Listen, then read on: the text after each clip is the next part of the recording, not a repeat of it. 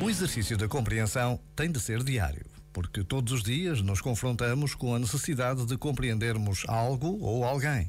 E compreender não significa concordar, apoiar ou até mesmo defender.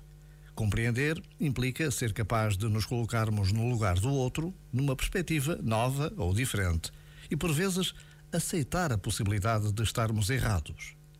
Depois deste momento, até podemos manter a nossa ideia, a nossa opção ou opinião. Mas pedir a Deus que nos ajude neste exercício de compreensão pode fazer toda a diferença. E basta a pausa de um minuto. Já agora, vale a pena pensar nisto. Este momento está disponível em podcast no site e na app.